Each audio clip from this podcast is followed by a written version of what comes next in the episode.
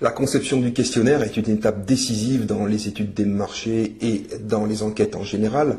C'est pour cela que nous y consacrerons un tout petit peu plus de temps qu'à l'accoutumée, car certains points méritent d'être approfondis.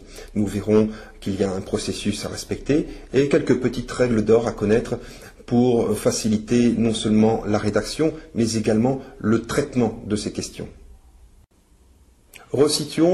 Le processus de création du questionnaire dans le cheminement global. Nous avons vu que après la préoccupation du manager, sa reformulation, sa validation, il y a un problème de recherche, puis une décomposition en sous-objectifs, puis euh, un recensement des informations précises à collecter. Maintenant, nous sommes dans le bloc en jaune ici, c'est-à-dire nous sommes euh, dans l'étape de création de l'outil de recueil de l'information en lui-même.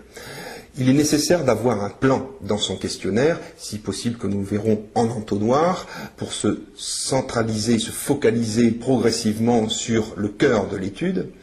Dans un deuxième temps, il faut procéder à la rédaction en elle-même, des mais aussi des échelles de réponse. Mais il ne faut pas tout de suite passer à la collecte proprement dite. Auparavant, il faut prétester le questionnaire, quel que soit votre niveau d'expérience, aussi euh, élevé soit-il.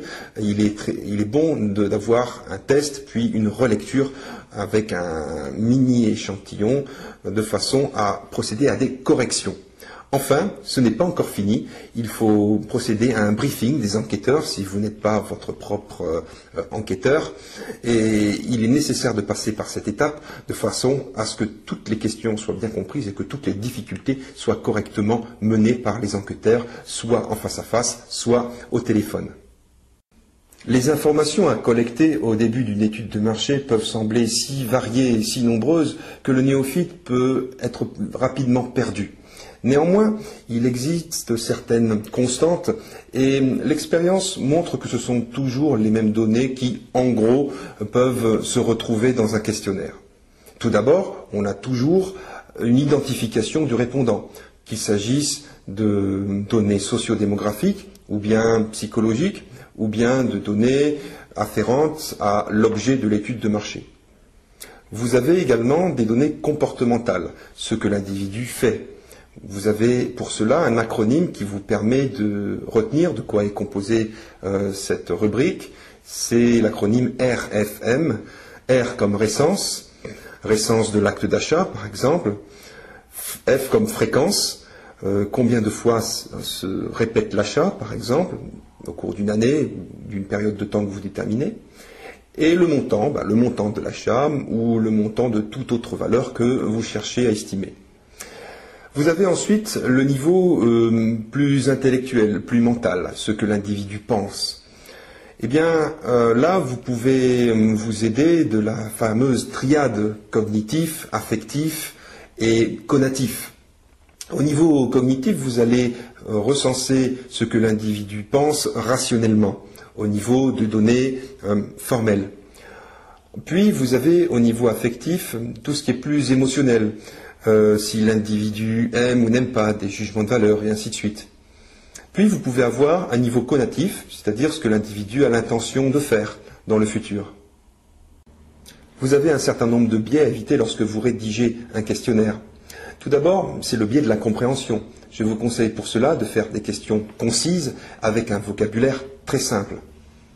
Ensuite, vous avez euh, le biais de fatigue qui fait qu'un répondant aura tendance à modifier ses questions ou bien à au contraire euh, répondre toujours la même chose sous l'effet d'une certaine fatigue. Là, je vous conseille de limiter la taille de votre questionnaire ou bien de limiter le nombre de réponses possibles.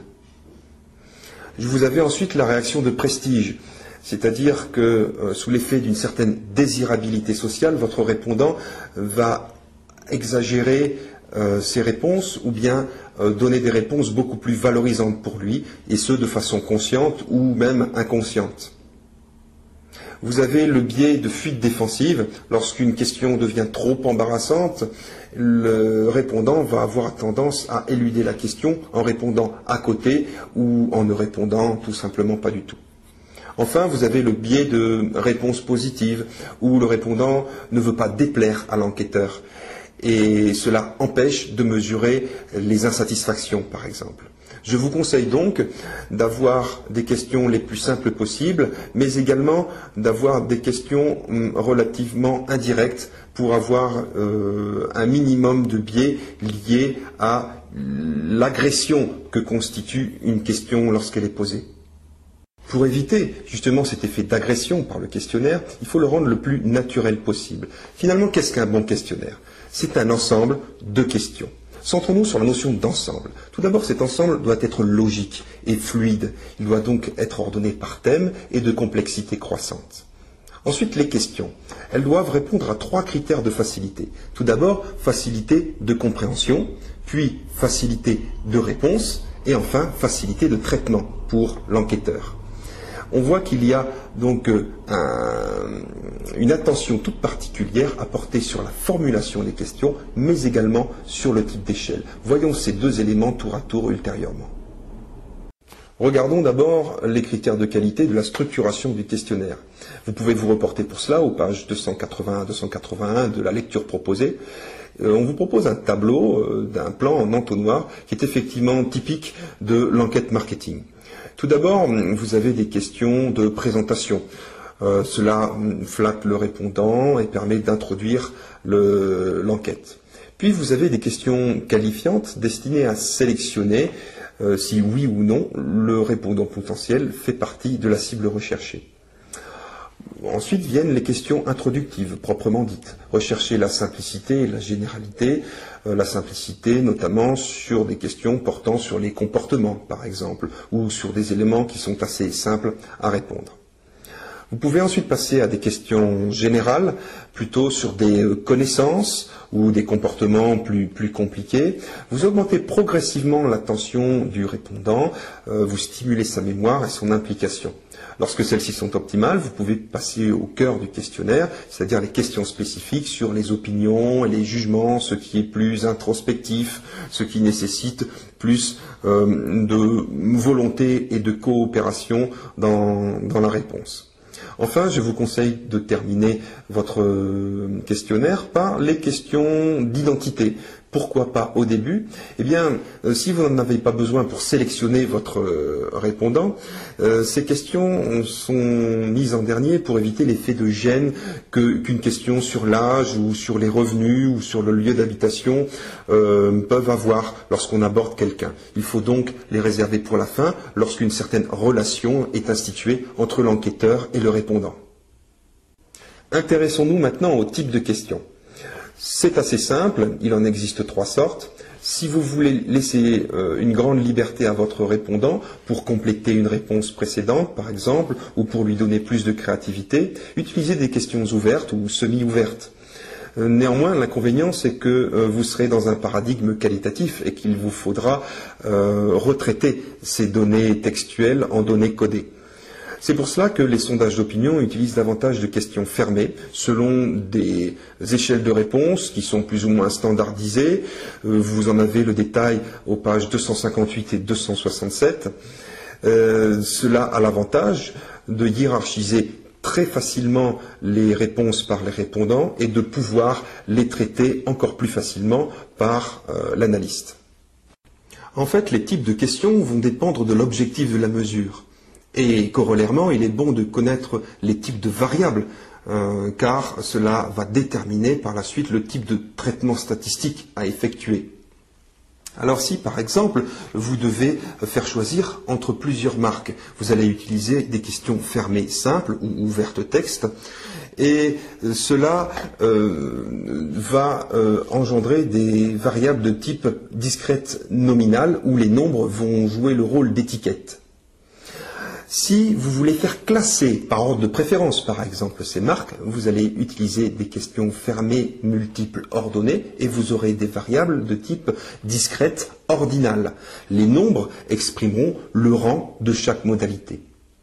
Troisième situation, vous devez par exemple faire attribuer une note ou un jugement de satisfaction. Vous allez utiliser une échelle de Likert ou une échelle sémantique, une échelle à gradation en quelque sorte vous aurez dans ce cas ce qu'on appelle une échelle continue d'intervalle, une variable euh, continu d'intervalle où le zéro sera arbitraire, il exprimera une gradation en quelque sorte comme sur un thermomètre. Quatrième solution, le zéro est naturel, c'est-à-dire que vous cherchez à euh, exprimer une quantité ou bien un prix, bref, une valeur qui est réelle. Je vous conseille d'utiliser euh, une question de type ouverte, mais cette fois-ci numérique. Vous demandez par exemple le nombre de kilomètres parcourus. Et eh bien là, c'est ce qu'on appelle une variable continue de ratio ou de rapport. Euh, vous pouvez procéder à des traitements statistiques comme sur un euh, chiffre quelconque. Pour conclure, voici quelques points à ne pas oublier après la rédaction de votre questionnaire. Tout d'abord, je vous conseille de prétester votre questionnaire au moins une trentaine de fois et les répondants vont vous apporter un feedback sur leurs impressions et les pierres d'achoppement de votre questionnaire. Puis, il s'agira de briefer les enquêteurs si euh, l'analyste n'est pas celui euh, qui va administrer les questionnaires sur le terrain. Ensuite, il est important durant la collecte de bien se présenter, d'avoir une bonne courtoisie et il est indispensable également d'apporter du soin méthodologique à la collecte des données. Puis vient l'étape de la relecture, indispensable pour détecter les fraudes, mais euh, plus souvent les petites erreurs qui peuvent toujours survenir, avant de passer finalement au traitement des données.